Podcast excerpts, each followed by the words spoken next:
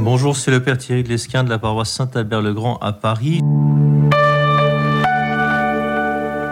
Je voudrais vous parler d'un thème, à mon avis, absolument fondamental, qui est l'engagement. On nous parle aujourd'hui beaucoup de crise de l'engagement. Les gens ne s'engagent plus volontiers, plus facilement dans les petites choses comme dans les grandes. Hein. En fait, c'est un enjeu de liberté. C'est même un enjeu de bonheur. Hein. Si, si je ne peux pas m'engager, en fait, je n'avance pas. On s'engage dans une voie, une route. Hein. je prends une voiture, je prends un rond-point, ben je choisis une route. Mais ça veut dire que j'ai renoncé à toutes les autres. Aujourd'hui, on a tellement de possibilités qu'on a tendance à se dire mais oui, mais j'ai pas envie de renoncer aux autres, donc je ne choisis pas. En fait, c'est terrible. Hein.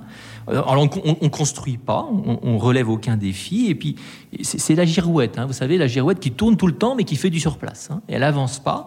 Et, et en fait, c'est une vie qui est stérile et qui rend profondément triste. Donc là, il y a un énorme enjeu de notre temps. Alors du coup, je voudrais revenir simplement d'abord à l'étymologie, ou du moins à la signification originelle du terme. Alors je ne suis pas un grand intellectuel, mais enfin je suis quand même allé chercher euh, d'où venait ce mot. 12e siècle, j'ai trouvé, voilà, ouais, c'est pas tout jeune, hein. l'engagement, ça, voulait dire, à l'origine, ça se comprend d'ailleurs très littéralement, mettre en gage. Je mets en gage quoi? Ben, Mes richesses, hein, ce que je possède. Donc il y a une notion de risque. Et, on peut comprendre que ce soit un peu potentiellement paralysant. Alors, moi, je lis beaucoup la Bible, hein, donc euh, j'ai tout de suite une idée, paf, je pense à un passage d'évangile. Et là, j'ai pensé à quoi? Vous avez trouvé? Non? Eh bien, je vous aide. Matthieu 25, la parabole des talents que beaucoup d'entre vous connaissent. Connaissez cet épisode C'est un maître de maison, un homme qui part en voyage, qui a trois serviteurs, qu'il appelle, à qui il remet sa fortune. Sa fortune, ce sont des talents, donc des, pièces de monnaie, euh, cinq 2 et 1, il donne aux 3, à chacun selon ses capacités. C'est ça qui nous est dit. je ne vais pas rentrer dans la terrible injustice, qu'il y en a qui ont plus de capacités que d'autres. Non, je me contente aujourd'hui de dire qu'ils reçoivent ça. Alors qu'est-ce qu'ils font? Ils doivent les faire fructifier. Et puis, quand il revient, eh bien, il fait les comptes. Alors celui qui en avait cinq, on a, on a cinq de plus. Il dit serviteur bon et mauvais, euh, bon pardon et fidèle, pardon, euh, entre dans la joie de ton maître. Et pareil pour le deuxième. Et le troisième, alors le troisième, c'est pas bon, hein, parce que lui, il a caché euh, son talent dans la terre parce qu'il a pris peur. Et puis il le rapporte à son maître qui ne l'accueille pas très bien. Hein. Serviteur mauvais et paresseux. Puis à la fin, tu aurais dû placer mon argent chez les banquiers et à mon, à mon retour, je l'aurais retrouvé avec un intérêt enlevez-lui son talent, etc. Et puis à la fin, jetez-le dans les ténèbres, là seront les pleurs et les grincements de dents, ce qui fait toujours envie. Vous voyez, quand je vous parlais de mettre en gage, qu'est-ce que c'est qu'une banque? Ah, Pas toujours bonne presse, la banque, hein, mais la banque, c'est un service d'abord avant toute chose, c'est un service. C'est ce qu'on fait. On met de l'argent dans la banque. Pourquoi faire? Ah, Pour avoir des intérêts, peut-être, parfois, alors pour qu'il le préserve aussi, et pour parfois avoir des intérêts, des comptes rémunérés. Mais comment ça marche? C'est magique, ça tombe du ciel, ça augmente, comme ça, tac, c'est magique, tac, tac. Non, alors évidemment, il y a quelque chose qui va se passer, hein, qui va faire qu'il y a un, apport euh, qui va venir de l'extérieur. Comment ça marche? J'ai de l'argent, je le place dans une banque. Ce qui permet à quelqu'un qui n'a pas d'argent et qui voudrait construire sa maison d'emprunter de l'argent. Voilà. Et s'il n'y avait pas quelqu'un qui avait mis de l'argent à l'avance, il n'y aurait pas d'argent à emprunter. Donc c'est un service. Vous voyez, quelqu'un qui a des richesses, qui les a mises à la banque, à disposition de quelqu'un d'autre. C'est ça qui est fondamental à comprendre. En fait, une banque, c'est bien normalement. Hein. Donc, la personne qui va chercher de l'argent à la banque, a besoin de celle qui a mis l'argent à la banque. Eh bien, je reviens à mon image de l'engagement, bien sûr, mettre en gage. Ça peut être de l'argent, bien sûr, ça peut être des biens matériels, mais c'est beaucoup plus large que ça. le français nous permet de parler de talent autrement que simplement de l'argent. J'ai des compétences, j'ai des capacités, j'ai des dons que l'autre n'a pas. Et si je ne les mets pas à disposition de l'autre, il ne les aura pas. Ça va lui manquer. Ça veut dire que j'ai un pouvoir extraordinaire, c'est de devenir, au, de venir au service de l'autre. Mais ce n'est pas seulement un pouvoir. Tu aurais dû placer mon argent chez les banquiers. C'est un devoir.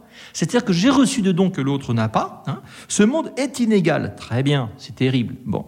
Mais c'est aussi une opportunité, on peut le voir comme ça c'est d'abord très positif. Ça permet d'établir des ponts entre des hommes. Enfin, c'est pas d'abord très positif, j'exagère un petit peu, mais ça permet d'établir des ponts entre les hommes. C'est-à-dire que si j'ai quelque chose que l'autre n'a pas, eh bien, je vais pouvoir venir au service de l'autre. C'est l'épisode de la parabole de Lazare, vous savez, du riche et du pauvre Lazare qui est à sa porte et qui reçoit rien du riche alors qu'il n'a pas à manger. Et le riche pourrait, mais il le voit pas, il s'en occupe pas.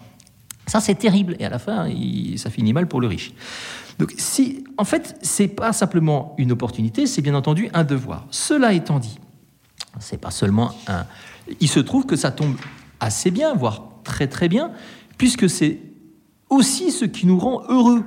Si on donne, on fait l'expérience quand on donne que ça rend heureux. Il y a plus de bonheur à donner qu'à recevoir, d'après Jésus cité dans les actes des apôtres. Hein, ça, c'est pas dans les évangiles.